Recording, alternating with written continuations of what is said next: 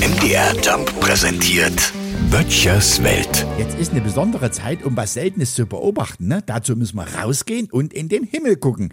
Gut, werden jetzt einige sagen, kommt er mir wieder mit irgendwelchen Sternschnuppen, wo man sich immer, wenn man eine sieht, sich was wünschen kann. Da mache ich nämlich dieses Mal nicht mit, weil die Kollegen haben mit meinen letzten Wünschen noch genug zu tun. Ne? Da ist nämlich noch gar nicht geworden. Aber das meine ich nicht. Es gibt eine kleine astronomische Sensation. Es fliegt ein Komet an der Erde vorbei, der hell genug sein könnte, um ihn mit bloßem Auge zu beobachten. Ja, also wenn die Wolken eine Lücke lassen, ist klar. Nach Angaben der NASA nähert sich der Komet zurzeit bis auf 160 Millionen Kilometer der Sonne und in etwa drei Wochen ist er der Erde mit einem Abstand von 42 Millionen Kilometern am nächsten. Das ist nicht so weit weg. Das Besondere, der ist zuletzt vor 50.000 Jahren der Erde so nah gewesen.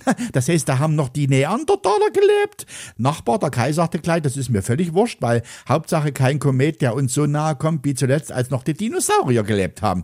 Hat er ja auch wieder recht. Aber 50.000 Jahre, das ist schon mal eine Zeit, oder? Was wird der Komet sich denken, wenn er hier so vorbeifliegt? Ne?